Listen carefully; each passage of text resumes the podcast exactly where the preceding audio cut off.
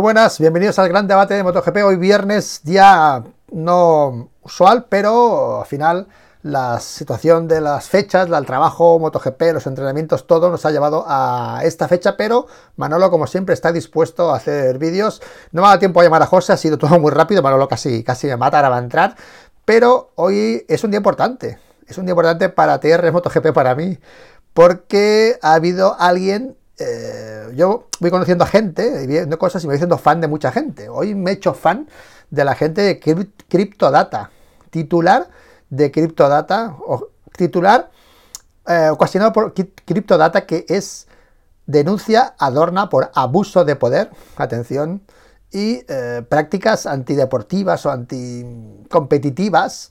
O sea, alucinante y atención en GP1, a quien agradezco de aquí de un abrazo muy fuerte a GP1 por utilizar también una palabra que llevamos aquí utilizando dos años, dos años, ¿eh? y que por fin un discurso que hace dos años nos llamaban locos, ¿a dónde vas? Dorna, monopolio, utilizando prácticas de monopolio, hablando de Superbikes y de MotoGP. Eso es lo que está ahora pasando en un medio de una negociación de venta de Dorna, donde ayer, creo que fue ayer en el canal de Nico, un saludo a Nico desde aquí, habló el señorito yo ya le he puesto apodo, ya puse al arquitecto en su día, ahora al señorito, ya estuvo hablando, a la que le doy las gracias al señorito por, dejarnos hacer muchas cosas según él, porque Nico Abad le preguntó, eh, oye, que nos, tenéis que dejar hacer cosas, ¿no?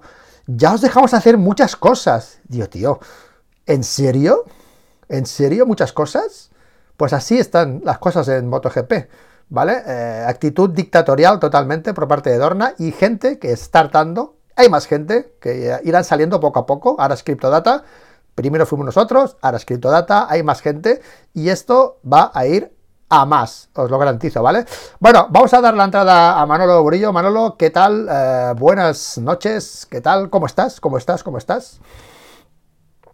Bien, poco.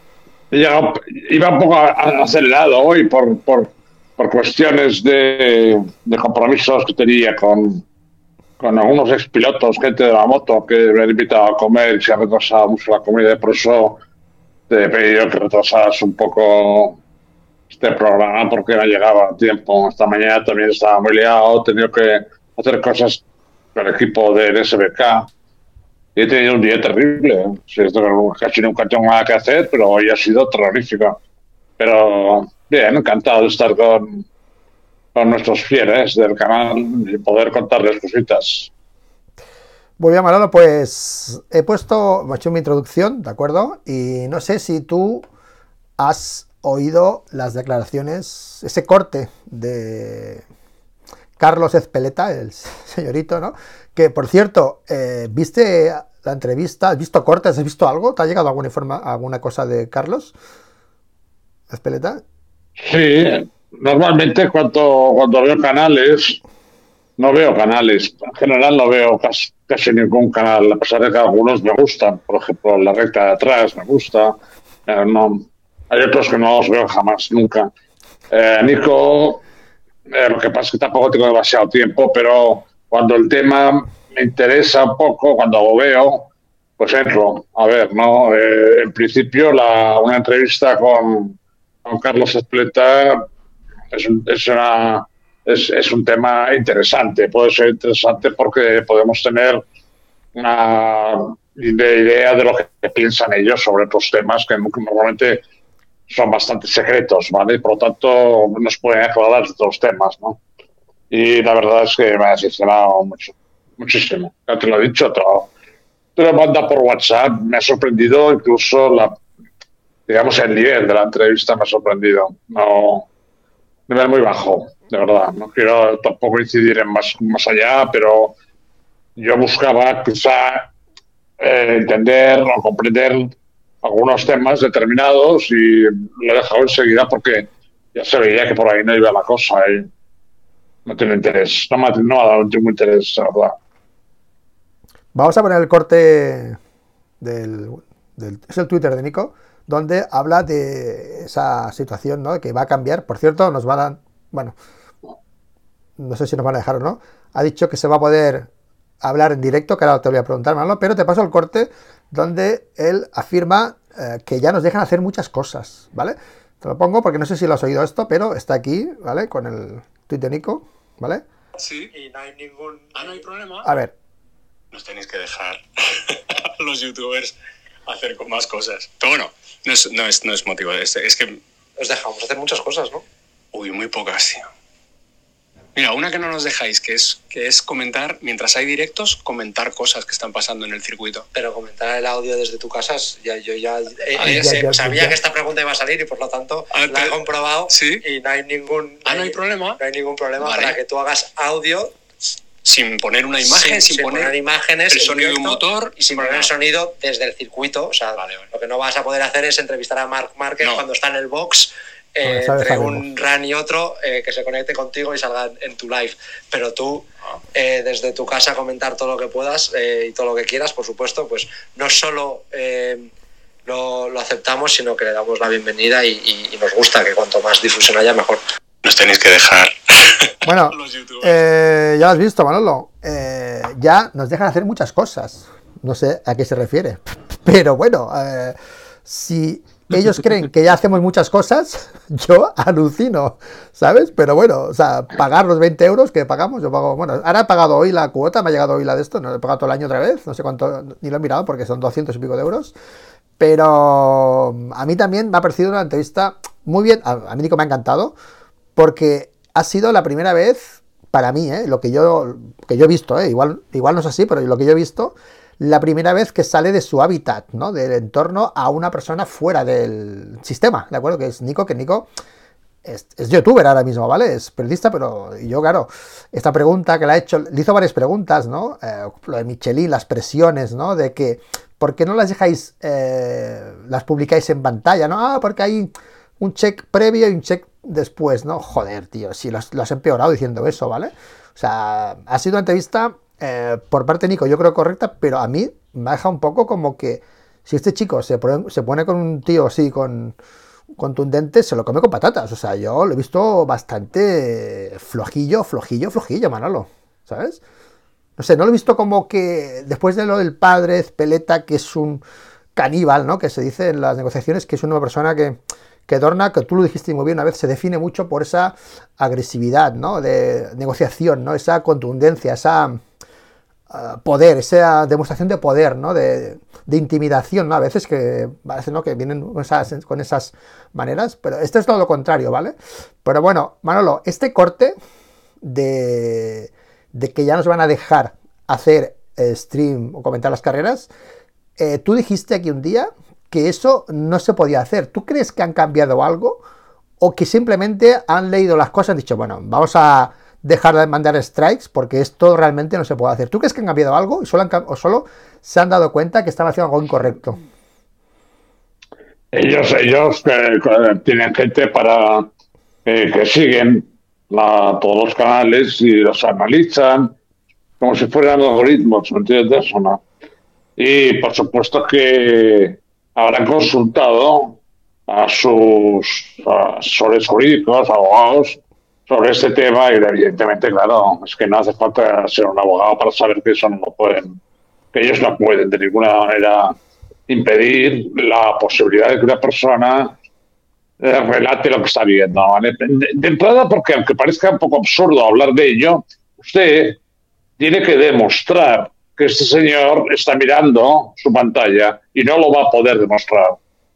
Lo único que va a poder decir es una suposición muy posiblemente cierta, pero no cierta. Es decir, usted puede trabajar sobre deducciones. Si señor está mirando la pantalla, no, pruébelo usted.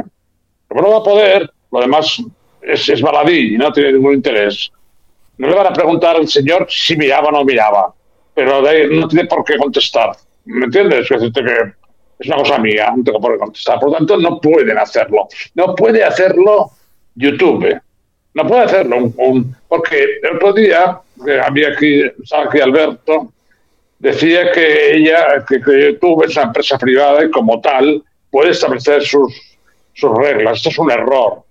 Es un error porque lo que es evidente es que nadie, nadie, desde empezando por una persona física y acabando por Repsol y por y por eh, Google, puede incumplir la ley.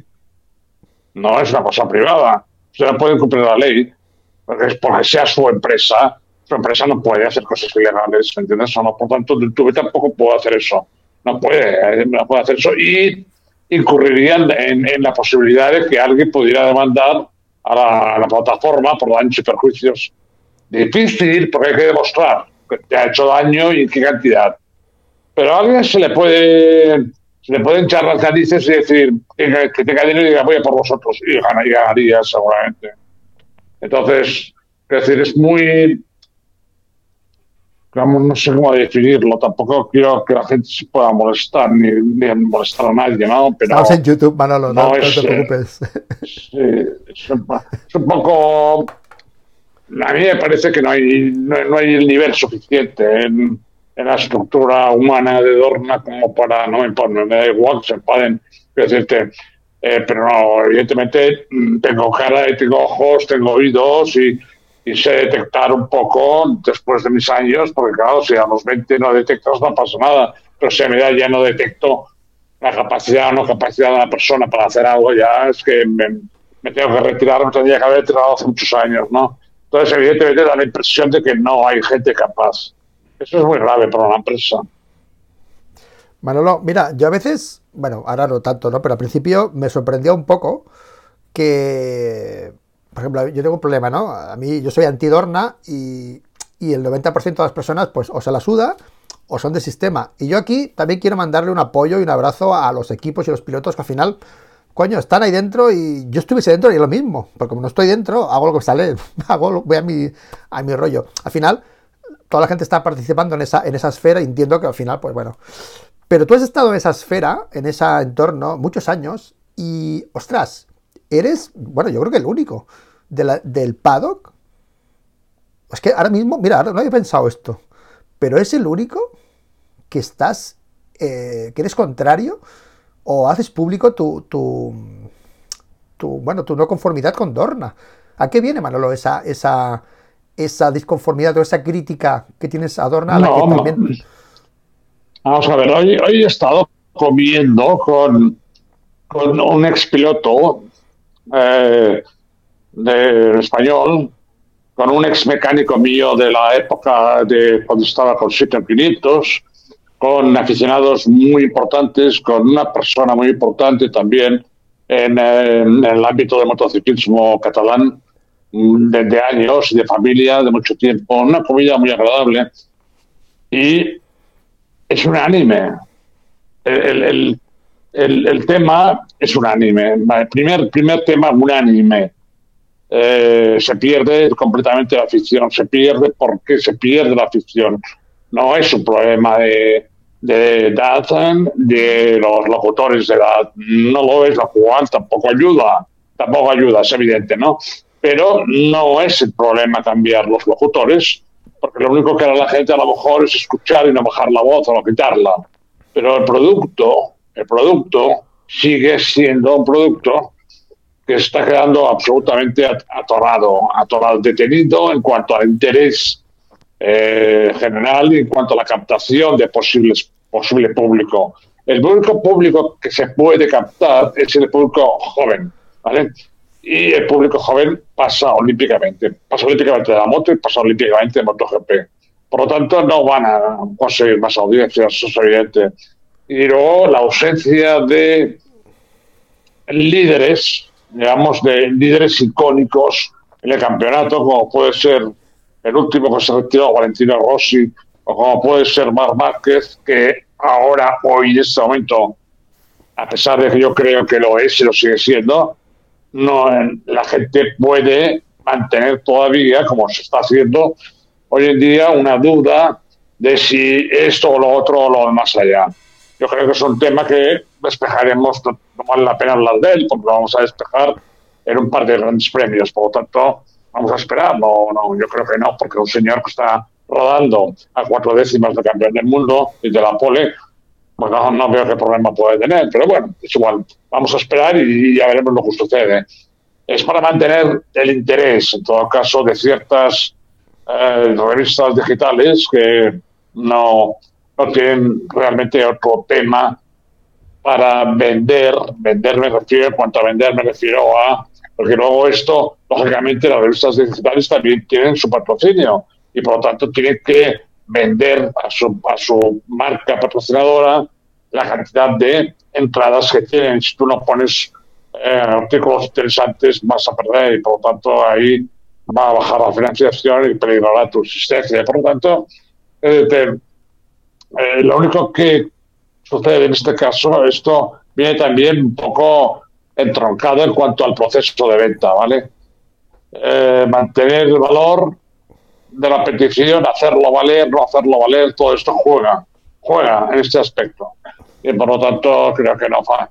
Mi, impresión es que eh, a Borland le sucede lo mismo que le sucede a SLC. son empresas, son empresas eh, que grupos deportivos, grupos empresariales que han llegado al fin de su, de su trayectoria que una, gente podrá calificar de exitosa, otros de nefasta y otros de lo que sea, pero que no tienen ninguna idea, absolutamente ninguna idea para hacer crecer a su propia empresa, a su propio equipo. Han perdido completamente la capacidad, eh, tanto en Dorma como en HLC. Estoy absolutamente convencido. Creo, creo que también ya baja, pero como lo conozco, no lo sigo tan de cerca, no puedo afirmarlo, pero da la impresión de que también ya baja. Manolo, eh, me están comentando en el chat que con el audio Bluetooth no se te escucha tan bien como antes. Eh, porque el Bluetooth a veces eh, yo lo usaba, bueno, yo esto lo, está solo para escuchar, yo hablo por, este, ¿vale? lo, puedo, cambiar, pero tengo, pero tengo que cerrar y, eliminar el Bluetooth de, de, ajuste, tardaría un rato, un poquito. No, si, tú lo cierras, el, te quitas los auriculares, los metes a la cajita y enchúfaselo. Ah, no, es que no sé. No sé, no sé. Tengo ah, que bloquear el YouTube. Porque al entrar me, ha dado la opción Bluetooth y no sé, he puesto Bluetooth, claro. No, no tengo la opción del. Vale. del pero se oye más bajo, se oye peor, se, oye... Se, oye más enlatado. Se oye más eco y. El otro micrófono, porque te rozaba, pero se escucha súper bien. Yo siempre te escucho súper bien, ¿eh, Manolo? Siempre, siempre. A veces rozaba, pero bueno, tampoco molesta tanto, ¿sabes? Es peor eh, esto que no que te roce un poco el otro, ¿sabes? No, hombre, es bueno que es bueno que me lo digan, porque así, así, la próxima vez entraré con el, con el antiguo, que lo tengo aquí. No, Vale. No, le Bueno, luego, mira, ahora aquí está diciendo Juanjo, yo lo escucho normal, como siempre. O sea que hay opiniones para todos. O sea, vamos a hacer este vídeo así y luego tú te oyes y tú eliges, ¿vale?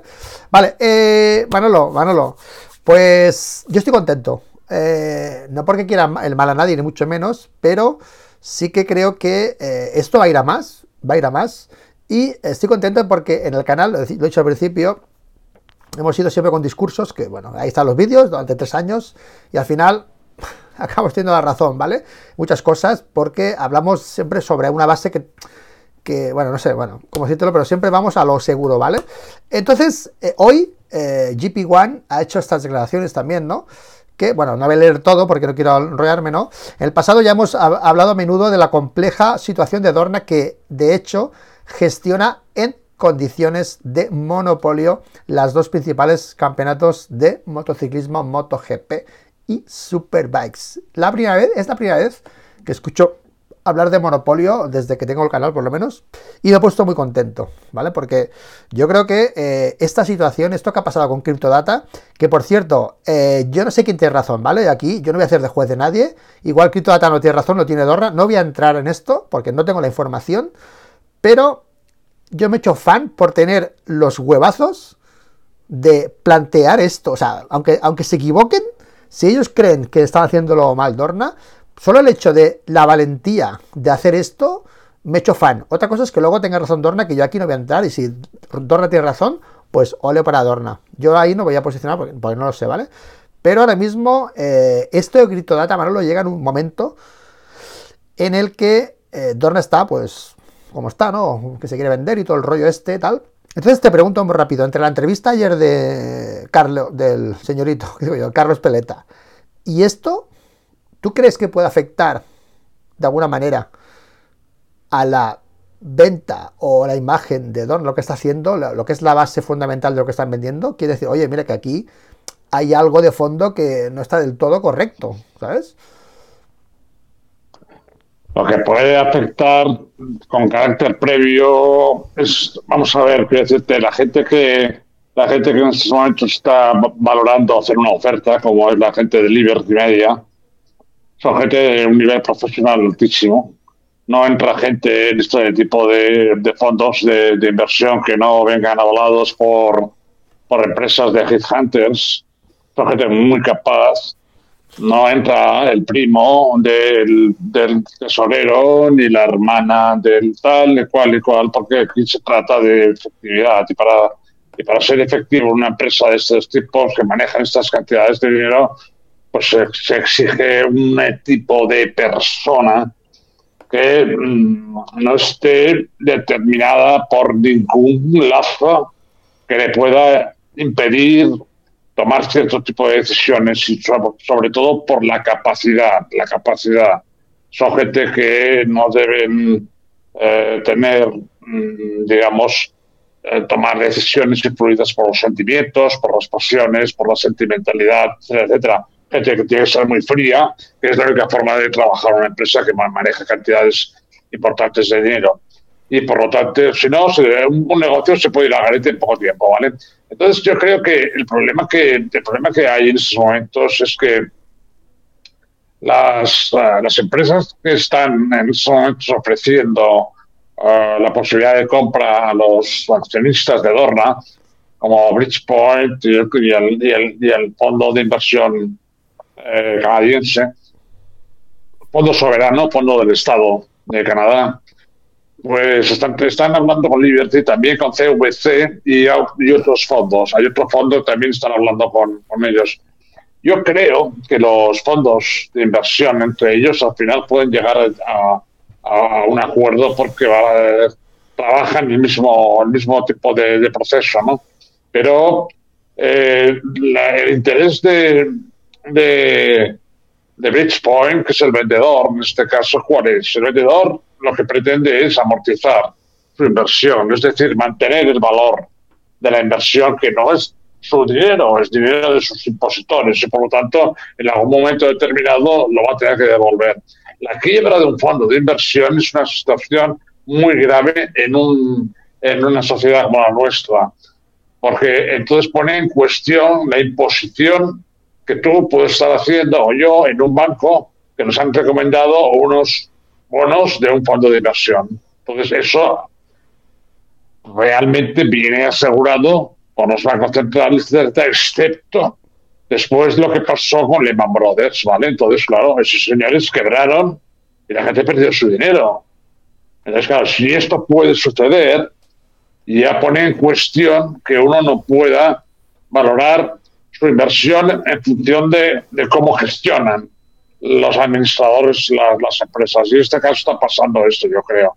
Están pidiendo 4.000 millones y si uno mira por encima un balance de balances de Dorna, es evidente que ese valor no es real. Entonces, evidentemente, los valores no solo son contables, sino que además tienen una valoración de un know-how que no es efectivo en dinero, pero se valora en dinero. Es decir, lo que nosotros tenemos y sabemos vale algo que bien gestionado, bien gestionado, puede tener grandes beneficios para la empresa, pero no. La gente, la gente de los fondos tiene gente muy capaz, no, no pueden, no, no, no pueden, no pueden ser engañados normalmente, ¿vale? Solo solo vaivenes muy fuertes del mercado pueden conseguir eso. Yo creo que eh, lo que haría en todo caso Liberty, porque Liberty, Liberty pretende comprar eh, MotoGP a través de la compra de las acciones para convertirlo en otro producto diferente al que es actualmente. Ellos creen que pueden hacer lo mismo que han hecho con la Fórmula 1, es decir, convertir esto en una especie de eh, cuestión virtual eh, que pueda estar funcionando a través de Amazon, a través de Netflix, a través de todas estos, esas plataformas de diversión que existen en el mundo. Y yo lo dudo, Lo dudo, realmente lo dudo, porque creo que el público, el público del motociclismo no tiene nada que ver con el público de, de, las dos ruedas. Eh, por, por, las cuatro ruedas. sí, eso es muy diferente, ¿vale? Por lo tanto, aparte de ser menor, mucho menor, la gente que añora, la gente, el público, que tú te acerques al público y hablas con ellos, como me ha pasado a mí esa mediodía, añoran aquella época, lo añoran. Entonces, puede ser una especie como de sentimiento de pérdida, pero en realidad es muy racional. ¿Por qué? Porque las cifras acompañan a eso. Si las cifras no acompañaran, dirías, mira, estás en otros tiempos de Ligón, pero las cifras no están subiendo, están bajando, siguen bajando. Las cifras de audiencia lo seguiremos viendo. una, prueba, una prueba es la, la transmisión en, en eh, eh, gratis de las carreras de SBK a través de la propia de la propia plataforma de edad, ¿vale? Eso podría ser saludado como algo ah, bueno y tal, pero tiene un pequeño pero y es que para verlo te tienes que dar de alta en DANS. Es decir, ya te han pillado. No quiere decir que voy a hacer una trampa contigo, pero el marketing, de alguna forma, tienen ya tu eh, correo electrónico, tienen ya tal, y en cualquier momento te van a lanzar ofertas y ofertas y ofertas, porque eres un, cliente potencial. Es decir, es sectorizar un poco el, lugar del negocio. No, no hacer un anuncio para todo el mundo, sino para un grupo reducido de personas que ya han manifestado su interés por las carreras y es, es evidentemente una buena acción, pero demuestra que están perdiendo cualquier tipo de, posibilidad en el sentido de que tienen un mal producto. Un mal, producto me refiero en el sentido que no es un producto atractivo para la población y por lo tanto están intentando mantener eh, y ganar ciertos restos de aficionado que hasta ahora se habían resistido a pagar. Le darán algo gratis para irle machacando eh, con, con, ofertas, ofertas, ofertas y ofertas hasta que lo consigan cazar.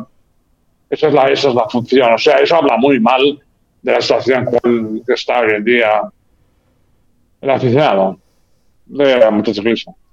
En el chat te mandan un mensaje, Manolo, diciendo que Liberty ya ha puesto una oferta sobre la mesa Adorna con un aval de un banco americano potente. Esto está aquí en el chat. Liberty, Liberty no necesita avales, quiero decir. Pero, pero, bueno, seguramente el propio banco americano que ha avalado es de Liberty.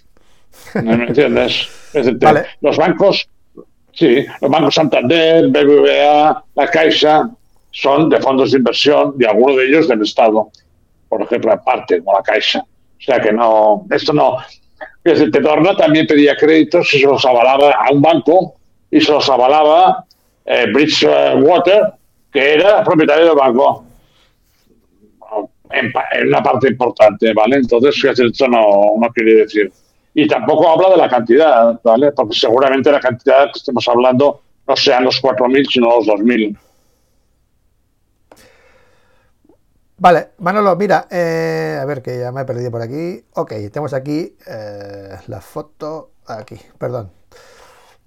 ¿Qué puede ser, Manolo? Eh, esto es una, una pregunta por, por, intuición tuya, ¿de acuerdo? Porque eh, CryptoData ha denunciado, está, quiere denunciar a Dorna por abuso de poder y por prácticas antideportivas, anticompetitivas, que es un poco más que por el equipo, la manera de poder ellos competir en la parrilla, dijéramos, como con otros equipos. Yo creo que se refiere a eso, no tanto a si un neumático o otro neumático. Bueno, no sé, de hecho.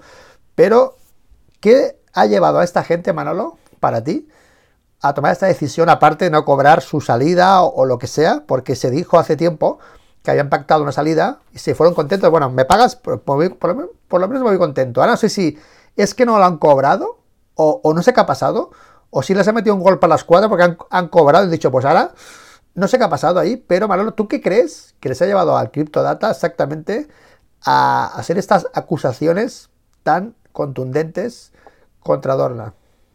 Eh, bueno, porque no han cumplido, han cumplido el acuerdo que, que tomaron cuando, cuando ellos visitaron las, las oficinas centrales de Dorma, entonces llegaron a un acuerdo, pero un acuerdo con una serie de, de cláusulas que había que cumplir, lógicamente, que bueno, la mayoría de ellas eran económicas porque él declaró que estaba contento por la compensación que Dorna le, le había dado, etcétera, etcétera.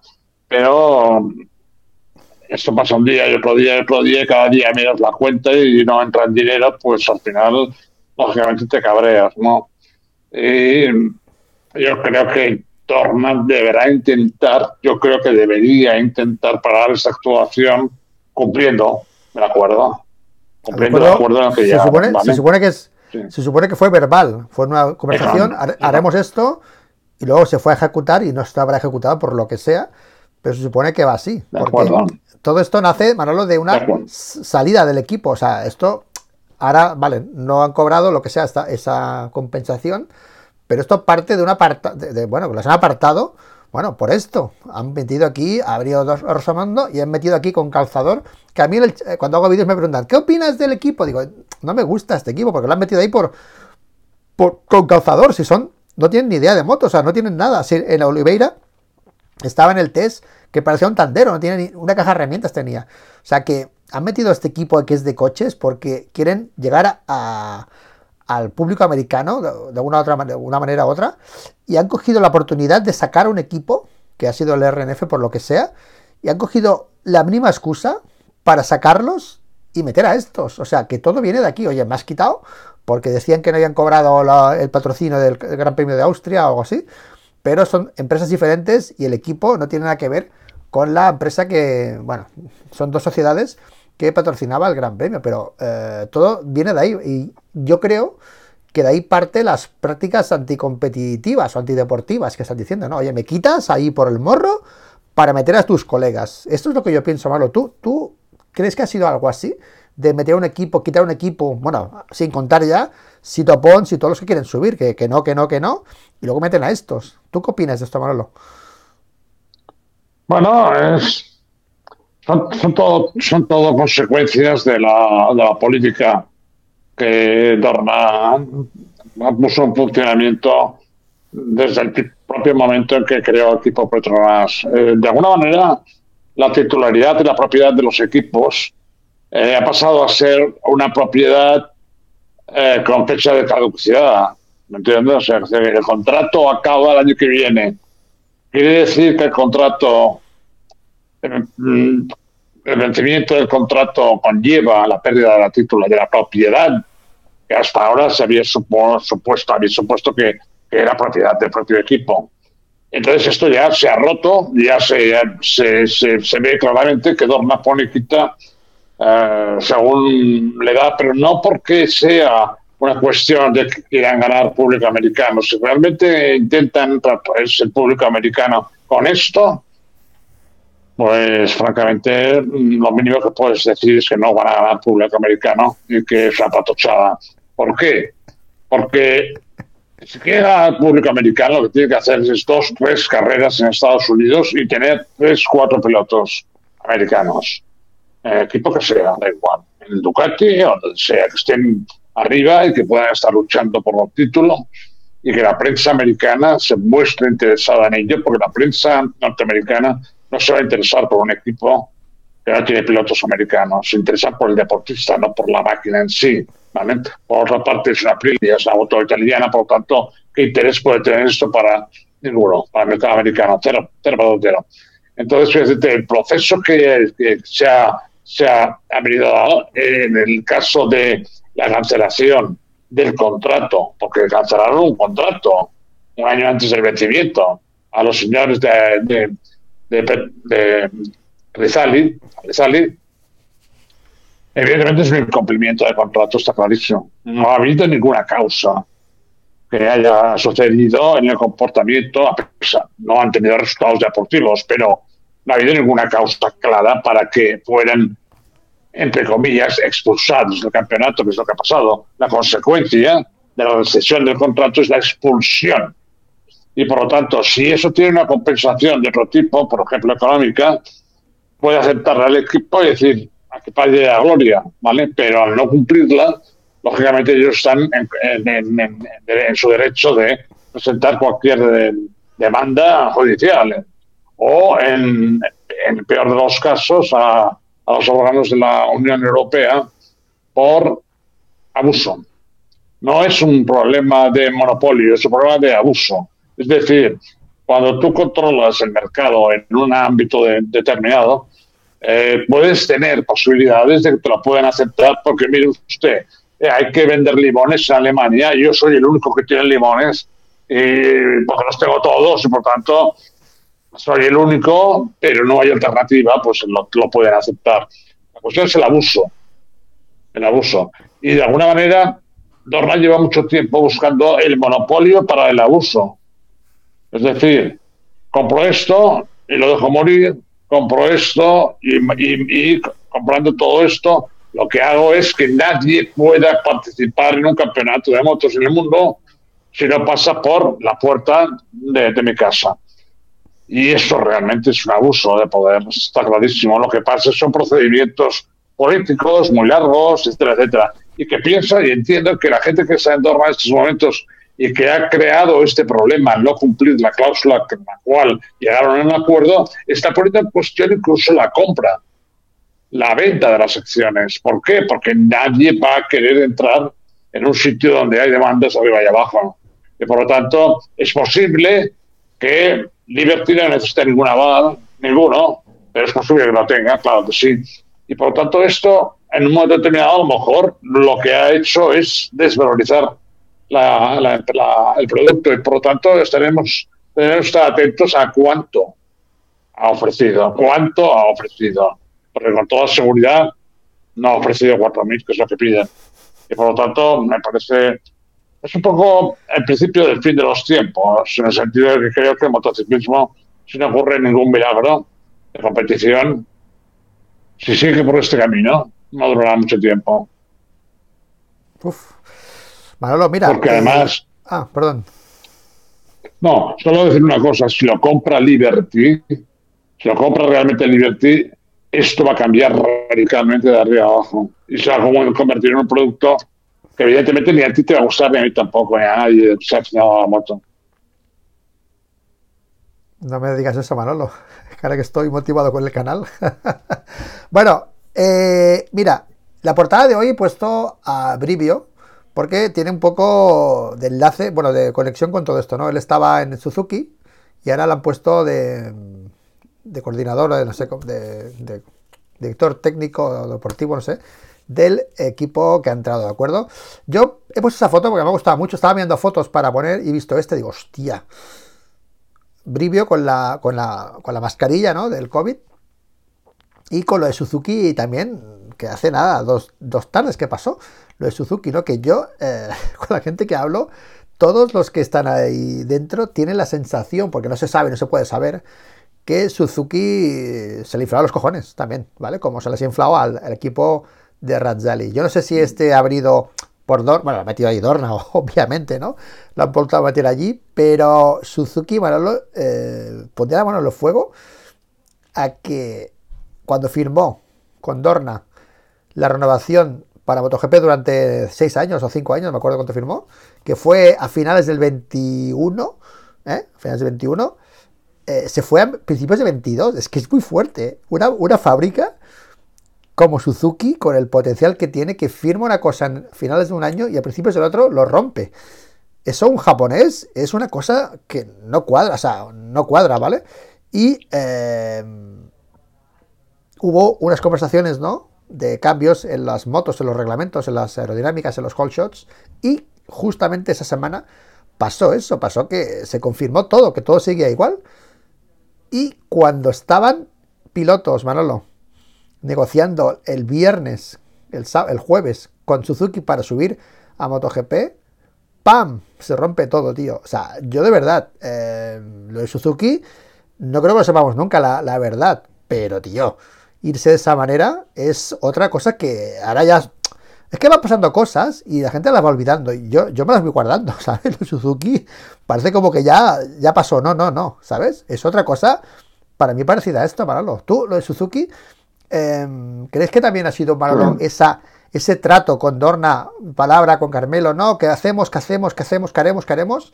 Luego llegas y no hay nada, y dice, oye, ¿me estás vacilando o qué? ¿Sabes? ¿Crees que va por ahí la cosa, Manolo? Sí, pero no, no sé si realmente en este caso quién podría, puede ser responsable. No es comprensible. Hoy, hoy estábamos hablando en esta comida, ¿vale? Y gente que entiende mucho de motos, que, ha vivido muchas épocas de motociclismo, muy ligados al mundo del motor desde muchos años y tal, y que no entienden lo que sucede. No entienden lo que sucede en el sentido de que eh, yo les he preguntado, ¿cuándo habíais visto vosotros en, en algún momento de la historia del motociclismo que pilotos que durante los entrenamientos hacen el cuarto, tercero, segundo, la pole, luego en las carreras sean 16 de 17, nadie, nunca, jamás ha pasado esto. Nunca, nunca, jamás. Entonces, eso lo que crea es una, una sensación de esto que dices tú, la incógnita, no está en nuestras manos porque sucede algo extraño. Es muy extraño que pilotos, pilotos eh, que están rodando a unos tiempos, nada más dar la salida, rueden a otros tiempos y, que no me, nos vengan con teorías, no, porque el piloto se pone nervioso, sale mal. Llevamos demasiados años para saber cómo se comportan los pilotos, cómo son y cómo, y cómo reaccionan. Y esto no se había visto jamás en la historia del motociclismo creían que eso tendría consecuencias, pero evidentemente ha tenido consecuencias y la, salida de Suzuki se debe a eso. No hay más que ver el proceso de deportivo de Suzuki ese mismo año, lo que había sucedido hasta llegar a Jerez, lo que había sucedido. Apuntaban alto, apuntaban alto, tanto Mir como Rins apuntaban muy alto, y de pronto Jerez hacen el 14 y el 16 o 15 y el 16. Y eso, la única sensación de que tiene una persona que esté al mando o, al, o a responsabilidad del equipo es me están tomando el pelo. Esa sensación también la he notado yo, ¿vale? Y en realidad al final la vida se funciona de una manera y a lo mejor dices, vale, este es el juego, si quieres jugar a esto, esto funciona así, ¿vale? ¿Me quedo o me voy? Pero me pasó a mí cuando pues, sucedió lo de la 125 de, de, de Simone Corsi y Nico Entonces, quiero decirte, lo tuve que aceptar y como no, no iba a vivir en condiciones, una situación de ese tipo por otra vez, pues eh, desaparecí. Hice una pequeña aparición momentánea, pero me voy a marchar. Es decir, que esto, lo de Suzuki, fue no una decepción, sino el convencimiento de que había algo extraño que movía los hilos para que los resultados fueran de una determinada forma y que esto se escapaba de las manos de Suzuki. Esto es Japón y por lo tanto tomaron la decisión de no, porque además estaban gastando dinero, estaban invirtiendo dinero en el campeonato. A se puede extrañar de eso y sobre todo gente japonesa que son gente muy seria y que no están para bromas. No están para bromas. Los latinos somos muy de broma y tal y de cual, los japoneses no. Por lo tanto, eso pasó, eso sucedió por esto. Y el tema de Rizali, si lo estudias un poco, pues es el tema de un abuso real, un abuso real, porque no hicieron nada más que no hacerlo bien. Pero no hacerlo bien es un tema subjetivo, ¿vale? Porque tiene que estar en un contrato en el cual diga, si usted no hace entre los 10 primeros durante dos carreras, rescinde contrato. Vale, muy bien, eso lo sabemos todos, es una cosa racional y por lo tanto si se produce, estamos en la calle. No existía esto, fue una cosa que, que decidió Dorna sencillamente porque a lo mejor no quería tener asito en el equipo y que el equipo si no estuviera en el equipo, que yo creo que es, seguramente es eso. ¿Por qué? Porque si esto siempre ha sido... Sí. Perdona, perdona. Eh, no quería Dorna que Sito estuviese en el equipo Aprilia. Eso es lo que. Vamos. Claro, es, es ¿Por, evidente. ¿por, qué? Porque, porque él ha perdido, ha perdido plaza muchas veces, tenía patrocinio y apoyo para subir y nos la daban porque estaban esperando a una fábrica. Y ahora resulta que la fábrica es House. O sea que Sito, Sito, quería subir con su equipo a MotoGP, Dorna que no, que no, por mis huevos que subo, subo como director comercial o del... del no, no, este. no, sé, sí, no exactamente. Seguramente porque los patrocinadores de Sito le pedían que querían participar en MotoGP, ¿vale? HP, los 40 principales, etc. Oye, ¿por qué no un equipo tal, tal, tal? Bueno, entonces Sito entendió que podía echarle una mano en el tema de patrocinio a Rizali, que estaba, estaba seco, como desde que se fue Petronas. Y Dorna cometió una, una cosa muy rara, es decir, hay un equipo que hemos creado, Petronas se marchó, se marchó por la, por la, por la, la trayectoria tan negativa que tuvo ese equipo, que estaba compuesto por gente que no sabía. Entonces, resulta que al año siguiente eh, a mediados de temporada, cuando se decidió continuar, entra una persona que tiene patrocinadores y antes de que eso se produzca, ya le dan el eh, cuchillo a, Rizali. ¿Qué, puedes pensar tú? Pues eso. Si tú siempre ha defendido los intereses de los pilotos y los, los intereses de los equipos en seguridad y en economía. Y francamente, esa defensa pues no gustaba, molestaba. es como hoy en día en la sociedad.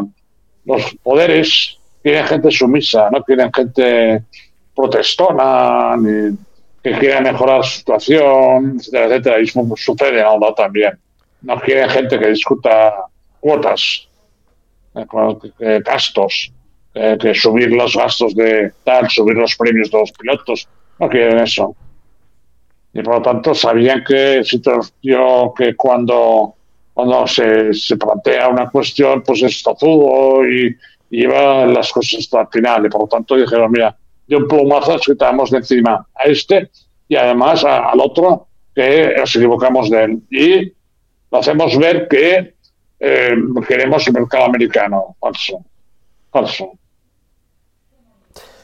Manolo, voy a hacer una la queja aquí, pero no... Es que me ha venido ahora, ¿vale? Porque a veces en el canal, ahora seguimos, ¿eh? Pero en el canal a veces somos como... Mucha gente nos ve, pero nadie habla de nosotros, ¿vale? Es una situación que yo la asumo y a mí me da suda, ¿vale? Porque yo mm, me da igual, ¿vale?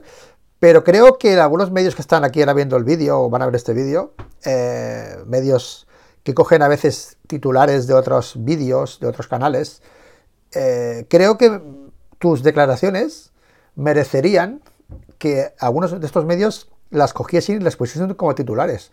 Porque haces unas, a veces unas afirmaciones y unas reflexiones dignas de ser portada en muchos medios. Y yo, vale, asumo que mis vídeos valen. A mí no me Vale, pues yo no soy nadie, pero coño, tú eres Manolo Burillo, tío. O sea, desde aquí, tío, mi queja a los medios que ignoran eh, los vídeos de Burillo y que a veces dice cosas como las que has dicho ahora, que creo que serían merecedoras de alguna portada en algún medio y un poco más de difusión a lo que se dice a veces aquí. Hostia, Manolo, lo siento, pero lo tenía que decir, ¿vale?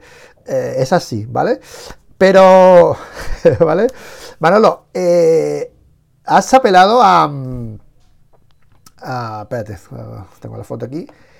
A... Eh, esto es Corsi, ¿vale? Bueno, vamos a hablarlo así, mejor, que quizás sí es mucho...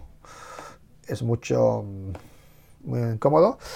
Has hablado de, Corsi, ¿vale? De, tu equipo, que tengo aquí la foto, la tenía preparada, porque hoy es un día. Las prácticas, Manolo, antideportivas, anticompetitivas que han dicho. Te pregunto directamente, ¿tu rencilla está con Dorna que tienes? ¿Nace aquí o ya es de antes, Manolo? ¿Nace este año? Esto es 2008, creo. ¿O es anterior tu disconformidad con Dorna? Pregunto, ¿eh? Vamos a ver, yo soy una persona que desde muy joven he sido aficionado a la competición de motociclista. Yo eh, amo las dos ruedas en un vehículo porque me dan un sentimiento de libertad. Quizá un poco ficticio, pero es el único que tenemos en estos momentos.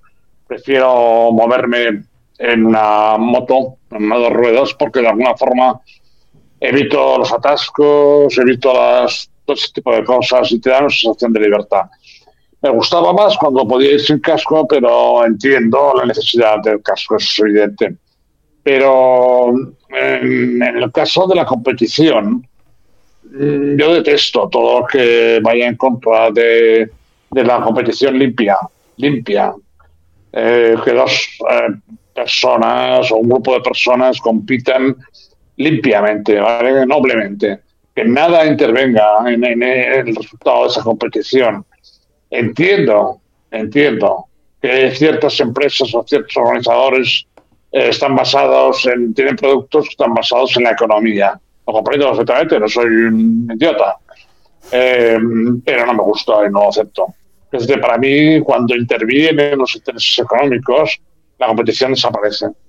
Y la mayoría de la población que lo contempla, o la mayoría de la, los aficionados al motociclismo, lo detectan igual. Lo detectan igual. O sea, no saben por qué, pero detectan que ahí está pasando algo. En el caso de Corsi, evidentemente, perdió un mundial absolutamente injusto por cuestiones económicas y merecía ese mundial. Y de alguna forma, cuando yo me quejé de esto, es que italianos tenemos muchos ya. Es una vergüenza esto que te digan. Es una vergüenza. Una vergüenza porque ¿qué culpa tiene Simone Corsi? Que merecía un campeonato porque se lo había ganado. Eh, que haya que haya que Valentino, que esté este sí, y luego tenemos otros que no, porque hay varios españoles que ganan mundiales. En Moto 2, en Moto 3, entonces no puede ser Martín, porque serán tres, es eso lo que está pasando. Ese tipo de, ese tipo de sospecha, ese tipo de. es la que está llegando continuamente al aficionado y al que sigue las carreras. Por lo tanto, me parece que va en contra absolutamente de la competición. Yo estoy aquí hablando ahora por la gente que nos está oyendo, porque creo que tienen derecho a, oír las versiones que, haya, cualquier versión que para tener un conocimiento y por ti que me has dado una oportunidad enorme de, dirigirme a, aficionados y que de alguna manera está trascendido en cuanto a, la consecución de que mi equipo de SBK crezca, tú lo sabes, te lo. Por lo tanto, pero no me, da igual Dorne, me da igual todo lo demás. Yo no creo en la realidad de la competición. No lo creo. Creo que creo que Martín tiene razón y que tendría que haber sido campeón. Y creo que hubo una intervención para evitarlo. Y ahora lo hundirán. Ahora lo hundirán. Eso no lo puedo probar, no. Que me manden pero me hace perder la fe en una competición. No, no es más que eso, tío. Es que es una cosa de tipo sentimental, ¿vale? No es racional, porque, porque yo no gestiono el dinero de la gente que ha puesto dinero al Dorna y que quiere ganar dinero, y lo entiendo. Es la sociedad en la que vivimos. Pero es fácil. Estábamos hablando esta mediodía con esta gente. Es fácil crear un campeonato alternativo, muy fácil crear un campeonato. No, no hace falta grandes alborotos, ni grandes derechos, ni comprar tal. Hay muchos países en el mundo, lo dije otro día en el canal, hay muchos países en el mundo que realizan campeonatos nacionales. Eso tiene que ser una acción no de los equipos, no de los pilotos, sino de las federaciones nacionales. Y la FIM tiene que aceptar eso, tiene que aceptarlo porque la FIM en realidad no es más que la unión de federaciones nacionales. Es decir, si la Federación Española organiza un ESBK con dos carreras en Estoril, por ejemplo, una en Jerez, en Che, lo único que tiene que hacer es una, de acuerdo, una de las carreras puntuará para un campeonato paralelo. En Francia lo mismo, en Italia lo mismo, en eh, Inglaterra lo mismo, en Alemania lo mismo, en Argentina lo mismo, en Japón lo mismo.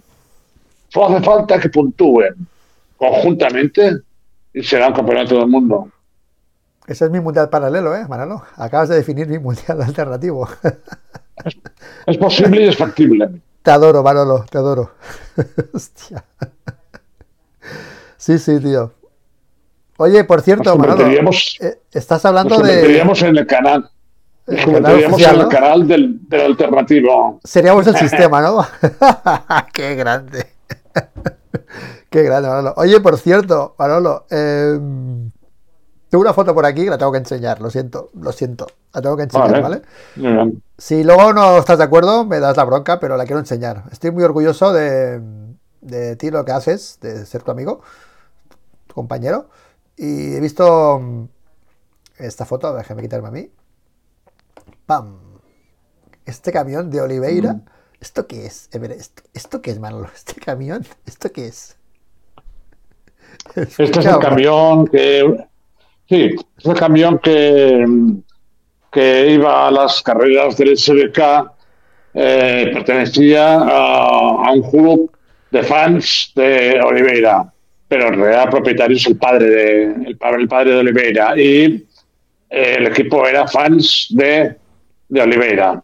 Entonces, bueno, lo hemos comprado para, para nuestro equipo, para QRG y para atender a este, este equipo que va creciendo. Tenemos cuatro pilotos este año en dos categorías diferentes y ahora está todavía en, en Setúbal, pero vendrá para los entrenamientos que vamos a hacer ahora pronto en Cartagena y después para ir a Jerez a la primera carrera de SBK. Estamos contentos porque esto, de alguna forma, eh, mejora, digamos, la habitabilidad de los, de los mecánicos eh, para dormir, para, estar, para comer, para cenar. También mejora la, capacidad de, carga para las motos, las herramientas, todo esto tienen los pilotos un sitio más cómodo para cambiarse que antes, en fin, es una, son 14 metros que además nosotros tenemos ahora en el equipo un telemétrico que ha trabajado en este equipo para, Oliveira que dice que es un camión extraordinario y tal, estamos muy contentos. Eso es fruto de fruto de la generosidad enorme de un patrocinador que cuya marca figura abajo de este canal. Ya, aunque le quiero dar inmensas gracias eh, por, por esa actividad y por esa actuación que ha hecho. Generosa, muy, muy generosa que fue además la persona que permitió a Carlos Cano correr el año pasado. Y esos, esas actuaciones, francamente, no tienen recompensa. O sea, quiero decirte, nosotros somos personas agradecidas y por lo tanto haremos lo que sea para que esa persona siga estando contenta con el motociclismo. Qué grande, Manolo. Qué grande, tío. A ver, Manolo, patrocinadores que a veces, ahora que lo dices, me han preguntado ah, por privado Oye, los patrocinadores, explicar qué son o quiénes son, ¿no? Los patrocinadores, aquí tenemos Alexandria y Clideman y Clidemanolo. Estos son tus patrocinadores, los patrocinadores del equipo vuestro con David Guardiola, con Salmerón, con todo vuestro equipo, ¿de acuerdo? Y Alexandria, por ejemplo, Alexandria es una agencia de viajes, una agencia de viajes argentina internacional, pero que tiene su sede en Argentina. Pero en realidad, Alexandria es una empresa de un grupo mucho más importante, que tiene muchas empresas de, muchos, de muchos sectores de, la economía y que, por lo tanto, han elegido ellos Alexandria porque les interesará por alguna cuestión. Pero el año pasado teníamos Cerro, que es lo mismo, Cerro era la marca del grupo. Y tienen realmente un grupo internacional muy, muy importante. Estaban preocupados por la situación de Argentina, eh, pero la cosa se va, se va arreglando. Eh, de alguna manera, en un mes el Estado argentino ha, ha tenido superávit, superávit desde hace muchísimos años y la inflación está bajando de una forma brutal. Y por lo tanto creo que Argentina está en el camino, pero es un país muy rico, muy rico no rico solo en, cuestiones de minería o de energía o tal, sino la gente. La gente es muy capaz y muy valiente y saldrán adelante, sin duda. Y Clide Clideman es una empresa de Madrid que, que hace instalaciones de aire acondicionado en, naves, en grandes superficies en oficinas o hipermercados o en fin, todo ese tipo. Y hace la instalación y mantenimiento de instalaciones de, de acondicionamiento. Una gente, una gente encantadora también, muy aficionados a la moto también. Estamos muy contentos. Una cosa, Manolo. Eh, por ejemplo, el, el, contacto de Alexandria desde Argentina, ¿eso cómo se consigue? Por el canal. Argentina. Por el canal por ese canal. Sí. Bueno, sí, bueno, pero, digo, pero yo pensaba que, además del canal, pero que había algún vínculo con alguien, o sea, se han llamado de Argentina para... No, nos conocimos a través del canal, es decir, cuando nosotros, cuando nosotros, eh, te dije que había un chico que que no podía correr porque no tenía dinero, tal y cual, pues ah, vale, vale, vale, ok, vale, vale, vale. Hicimos el ah. vídeo, vale, vale, ok, ok, ok, vale, vale. Vale, vale, vale, ok. Fue a raíz de que el vídeo, ok. Bueno, era Carlos, ¿no? Carlos Cano, ¿no? Carlos, Carlos Cano, sí. También, Clide, también lo vieron. Sí. Pero Clide ya, lo, ya antes ya antes tenían contacto. No, no fue, fue al mismo tiempo, creo. No, no, no. Fue, fue todo a, raíz de esto. Todo. Hoy, hoy, mismo, por ejemplo, hoy, hoy, lo hemos comentado también en la comida, no sé por qué ha salido la conversación, y la gente me ha dicho, vimos ese canal, vimos ese programa en el canal, el canal que salía el padre de Carlos Cana y el piloto. Y es, un, es una, evidentemente, nosotros ya de alguna manera habíamos hecho algo con ellos, por ejemplo, les he contado a esta gente que a mí me impactó, porque la decisión de ir a, participar en Jerez y darle una oportunidad a Carlos Cano para, para poder ampliar su espacio de tiempo y que pudiera conseguir patrocinadores fue ir a Jerez, que es donde teníamos el camión, las motos y mecánicos, que era poco coste, y ahí pues yo no fui, pero ahí ya lo he contado muchas veces, los WhatsApps que me llegaban eran primero, primero, primero. Ganó la carrera el sábado, ganó la carrera el domingo. Entonces el chaval se ganó su futuro. No hay más que eso. Nosotros pusimos unas armas para que el chaval pudiera de alguna manera comunicar lo que estaba haciendo y, lo que, los problemas que tenía. Pero eso ganó de 100%. 100%. Qué bueno, Manolo. Qué bueno. Ahora está con Emily, ¿no, eh, Carlos?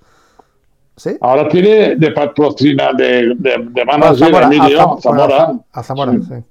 Zamora. Pero corre, corre en un equipo que le ha conseguido a Zamora en el campeonato de la Talent, en el, en el FinCEP o MotoGP Junior, que es lo que se llama ahora, que se llama Artbox o algo así, creo. Artbox.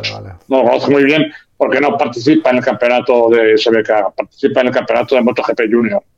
Ya hecho el salto, vale. Es, importante que pueda continuar su camino, es muy importante. Pero si no, si no, el, eslabón que tú has puesto no, no construye una cadena, no sirve para nada. Ya. Eh, te, hablaba de la cadena porque habéis, en un año o dos años, habéis hecho varios pasos importantes. El problema, el, problema son los, años, ¿vale? Tiene, tiene, cuatro años para poder llegar al Mundial. Y esos cuatro años son muy duros, terriblemente duros, mantenerlos porque no hay mucho patrocinio. Y luego que llegue a, tampoco tiene, aunque ganara todos los campeonatos, tampoco tiene por derecho propio, por haberlos ganado, ninguna posibilidad de entrada en, el campeonato del mundo, solo si puede cumplir una oferta de algún piloto que está dentro y esa oferta será de dinero, evidentemente, no de, no de pagar, sino de dinero. Entonces es muy complicado todo esto. La, pero ahora falla, con, el mm. camión, también he oído algo de una nave por ahí, que no has comentado algo de una nave, pero bueno, si quieres lo comentas o no, una nave. Claro, vais muy fuerte ahora. O sea, ahora el objetivo del, del QRG, ¿no? De David y de, de Carlos y tuyo. Eh, ¿Cuál es el objetivo, no? Porque camión, nave, o sea, ¿cuál es el próximo paso, tío? Mm, bueno, venimos, venimos de la nada. Quiero decir que todo esto pues se ha ganado en el procedimiento este y, hemos alquilado una nave porque un camión de 14 metros con cabeza no lo puedes dejar en la calle con las motos dentro, las herramientas, el box, todo dentro, te lo abren y te, desgracia completamente.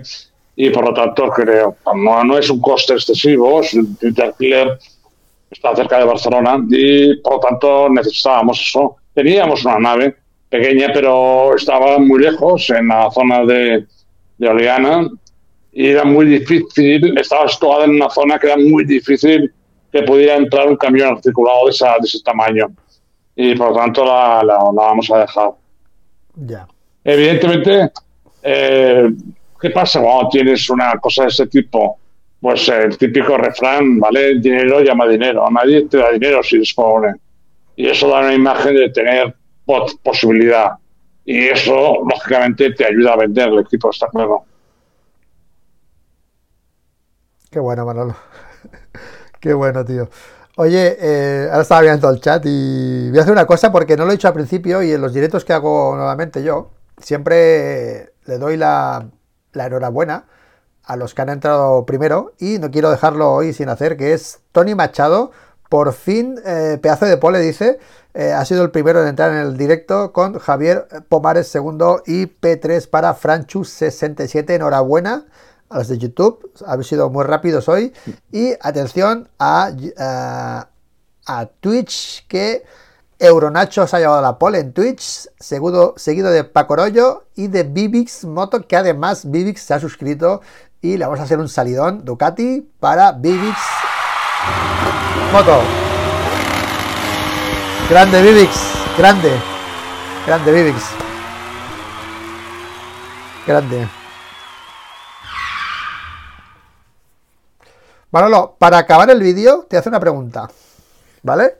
Eh, Carlos Cano, tal. Eh, a mí me hace mucha gracia, ¿no? Porque, yo qué sé, Alberto Puig, por ejemplo, ¿eh? no, no es una crítica Alberto, pero no, descubrió a Pedrosa y vive de eso todavía, o sea, es alucinante, ¿vale?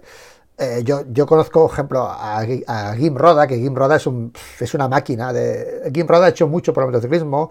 Ahí está Emily con, con, el tema de estrella y todo lo que ha hecho Emily Alzamora.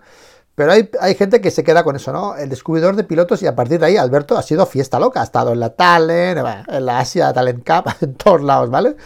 Pero bueno, eh, tú tienes una lista de descubrimientos o de apuestas seguras, apuestas seguras, ¿eh? Por pilotos. Entonces, eh, tienes muy buen ojo para eso. Entonces, no sé si a ti te sabe mal desvelar alguno de tus trucos o de tus tácticas para detectar ese buen piloto.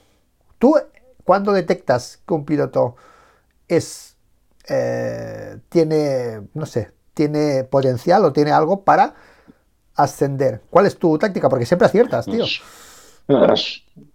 Es, es, muy fácil, es, comportamiento, es comportamiento. No comportamiento en la, en la pista, sino su comportamiento en el box, eh, eh, comiendo, cenando, te das cuenta enseguida. Es decir, que cuando eres competitivo y más todavía a esta edad, los chavales, te das cuenta de su forma de actuar y no sabes bien por qué, te atrae. Te atrae en el sentido de decir, chaval es un campeón, chaval quiere ganar, quiere ganar. No, no, no, no porque lo diga, porque sea un capricho, que los hay también y lo, enseguida lo ves y no, no van a ninguna parte porque está de moda, porque quiere faltar en el colegio, de que han ido, son campeones y, y tienen escudos y tal, tal. Eso es una enseguida. Podría dar nombres, pero no tengo por qué, porque no quiero perjudicar a nadie. Pero el caso de Cano, es, es, es, no sabría cómo decírtelo, decirte, pero cuando un chaval de 13 años se comporta como una persona mayor, tiene mucho camino por delante. Tiene mucho camino por delante y en el caso de Cano, primero porque fue decir, ¿cómo es posible que un chaval que ha ganado no sé qué cosa con la copa y tal no tenga dinero? ¿Me entiendes o no? Entonces, luego también habíamos sido pilotos que han, han sido muy... En el caso de Cano, por ejemplo, tenía un patrocinador que lo dejó. Que lo dejó. Y era, era muy bueno, ya lo sabíamos, porque ganaban nuestros pilotos que tenían más más medios y por lo tanto no, no, no, es, no es, explicable esto. Es no es, supongo que es algo natural, que he tenido siempre, pero no solo con los pilotos, con las personas ¿entiendes? Yo detecto la maldad, la detecto. No soy un brujo, ni nada, nada, nada de eso, ¿no? Detecto la bondad también y, y detecto la capacidad. Te das cuenta enseguida, enseguida. Y en cuanto una persona entra a trabajar en mi, equipo, tal y cual, y hace, le veo moverse, enseguida me doy cuenta. Ayer, ayer, por ejemplo, ayer cuando volvíamos de Lisboa, antes de ayer, paramos a, dormir en Badajoz, porque salimos muy tarde de Lisboa, ¿no? Y entonces fuimos cenando en un restaurante de la que era de la prima, una prima de, de, de la persona que me acompañaba, yo me fijo mucho. La gente que convive conmigo se da cuenta de que miro, miro, miro, miro mucho. Entonces, eh, acabarla, acabarla sin hablar de ningún tipo de cosas que te podría contar en privado, pero que no, no vienen a cuento aquí en público, porque hablo de personas que no están presentes y por lo tanto y no van a ver seguramente este vídeo. Pero había un camarero que se movía arriba y abajo, arriba y abajo, arriba y abajo. Y yo no hacía más que fijarme, porque el servicio que estaba prestando era impecable, absolutamente impecable. Y en un bar en el cual daban platos combinados, eso es extraño, ¿no? Entonces pues, se movía, cómo venía, cómo tocaba las cosas de la mesa, cómo las llevaba, cómo las ponía. Y entonces lo dije al final, le dije, te felicito, tío, porque eres un profesional de como, como, como un pino. Y él lo único que me dijo es muchas gracias, buenas noches, se fue. Es de, son gente que saben que lo que están haciendo es de, ser muy profesional, no una, una, cuestión indolente que tienes que llamar, oiga, oiga, oiga, no, no, no den un, papel en la mesa y bien, se van a ver, lo llevan, ven. Eso es una barbaridad, es estupendo. Y no es porque hubiera muchos, había, había es un profesional, 100%. Eso es muy importante en la vida, tener profesionales de este tipo en un equipo de competición. No es que sea importante, es absolutamente decisivo. Absolutamente decisivo.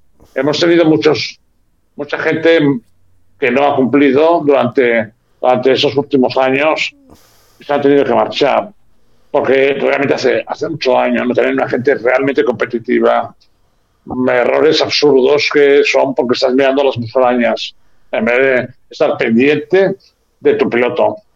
Yo tuve una cosa, recuerdo de cuando creé el equipo este de Simone, eh, Simone José, Nico Terol, yo reuní a los pilotos del equipo del Mundial que se habían quedado sin trabajo porque Sito se había retirado del campeonato hicimos este tipo para salvarlos, para salvarlos de su trabajo, les dimos su trabajo. Entonces dije, Nico Terol es un piloto que está medio a punto de ser para Simone y tal, tal, pero vosotros los vais a convertir en vuestros ídolos. ¿vale? Ahora os vais de vacaciones y cuando volváis quiero que tengáis pósters de esos pilotos en vuestras habitaciones y que los forcéis a que sean vos. Y lo consigues porque un mecánico de competición ama la competición, ¿me entiendes? Ama la competición. Y un piloto grande y un piloto corajudo enamora a todo un equipo. ahora tenemos, por ejemplo, que nos va a ayudar como coach de los pilotos a un piloto que tuvimos, el primero que tuvimos bueno de verdad, y que por algunas circunstancias no ha podido llegar y que ha pedido estar en el equipo sin cobrar. Eso es maravilloso, tío. Es un chaval que nos quiere con locura. Eitan Grass es bonito, ¿sabes? Y nos va a ayudar mucho y los pilotos también, porque es un buen piloto. Por lo tanto, todo lo que él diga en la pista, eso nos va a ayudar una barbaridad. Manolo, es una maravilla oírte, dicen en el chat. Gracias. Oye, antes, antes de finalizar el vídeo, em, dos cositas. Una importante, me han filtrado la oferta que ha hecho Liberty por Dorna. Esos 4.000 millones que se hablaba. Ahora mismo, según me informan ahora fuentes fiables, la oferta de Liberty es de 3.000 millones y esto que no acabo de entender, y un tanto por ciento de los beneficios netos generados por el campeonato durante los próximos 10 años. Esto es la oferta probablemente que ha hecho Liberty a Dorna después de esa mm, petición de unos 4.000, pues 3.000. ¿Qué cantidad me has dicho? ¿Qué cantidad? 3.000 ¿Eh? Millones. No. Yo creo que yo creo que Bridgewater la, la aceptará, creo. Porque pidió 2.000 al principio. Entonces, si es solo por las si es solo por el accionariado de Bridgewater, que está en un 45%, me parece una buena oferta. Ahí está, dicho aquí en TR, a ver si está, acertamos, pero dicho aquí. Y nada, Manolo, para acabar el vídeo, hemos dicho una horita hoy, llevamos a hora y cuarto. Yo creo que después de este vídeo, Manolo, si ya nadie quiere salir del canal, yo creo que ya menos, ¿no? Yo nos hemos buscado más enemigos o no, ¿tú qué crees?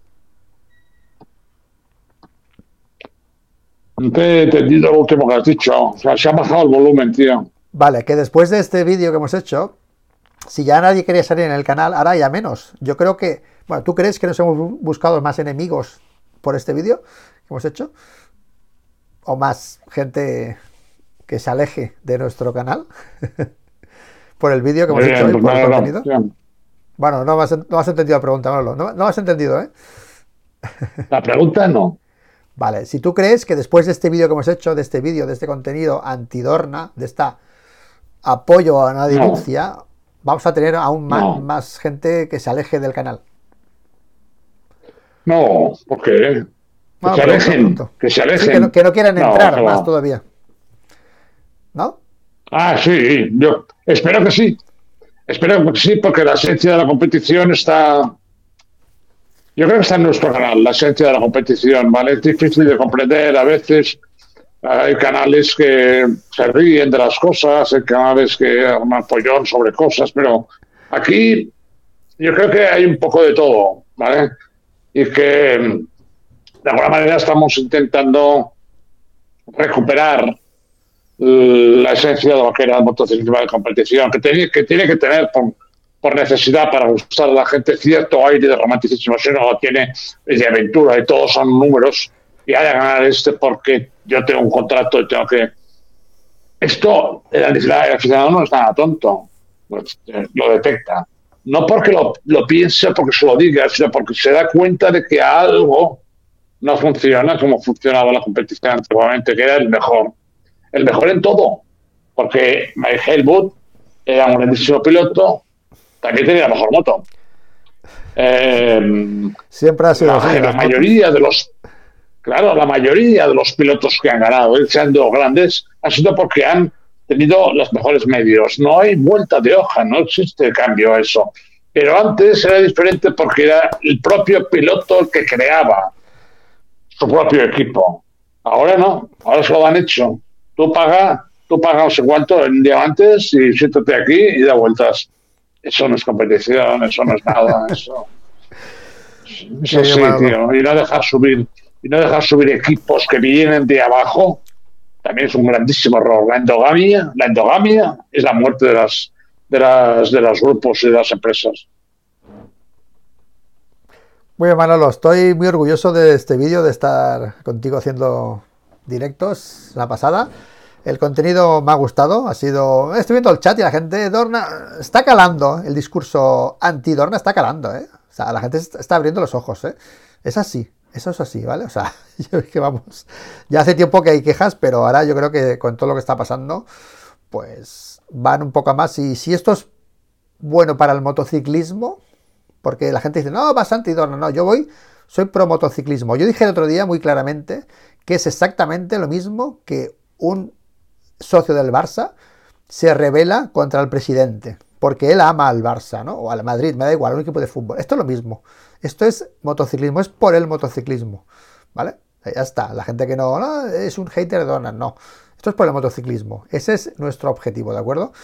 Así que nada, Manolo, yo... Eh, yo, yo te agradezco que podamos hablar de esos temas, porque también creo, yo no podré olvidar nunca la competición que he vivido y por lo tanto tengo morriña, para decirlo de alguna manera, pero yo, yo quería decir que en manos de la Federación Internacional está la responsabilidad de impedir que para todo el mundo muera el motociclismo.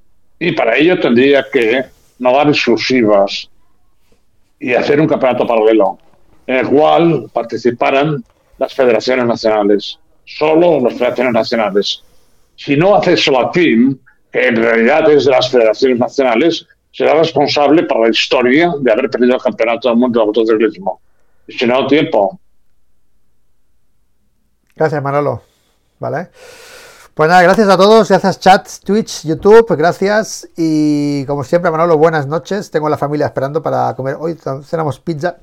Y eh, como siempre, gracias, gracias, gracias a todos. Y nos vemos en el siguiente vídeo. Darle al like, darle al like, como dice Manolo, que Manolo siempre me pega la bronca.